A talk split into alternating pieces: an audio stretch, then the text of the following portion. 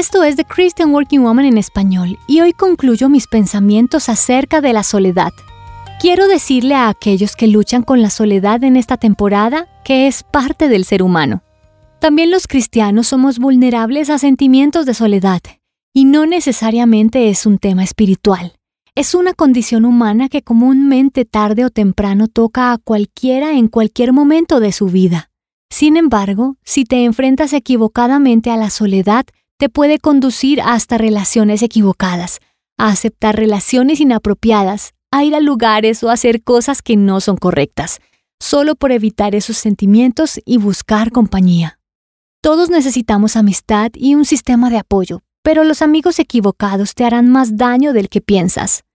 Mantén esto presente. Si intentas llenar ese vacío con personas antes de buscar primero a Jesús, solo creas la posibilidad de una mayor desilusión que puede aumentar más el sentimiento de soledad.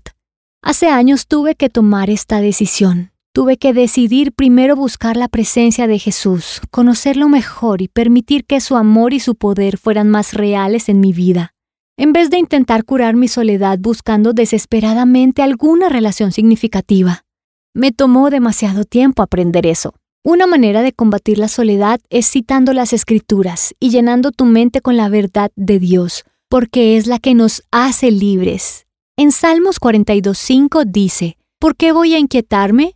¿Por qué me voy a angustiar? En Dios pondré mi esperanza y todavía lo alabaré. Él es mi Salvador y mi Dios. Esto es algo que debemos aprender todos, a sentirnos solos.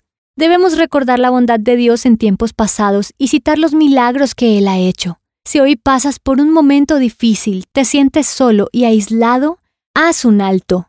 Busca un lugar donde puedas hablar contigo mismo y di algo como, mira, ¿cuál es tu problema? Y cómo el Dios de todo universo te ama, cuida de ti y ha suplido todas tus necesidades.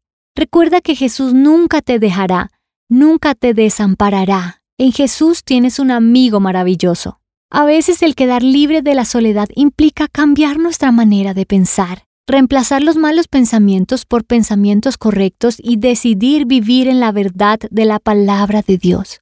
Espero que estos pensamientos hayan sido de ayuda.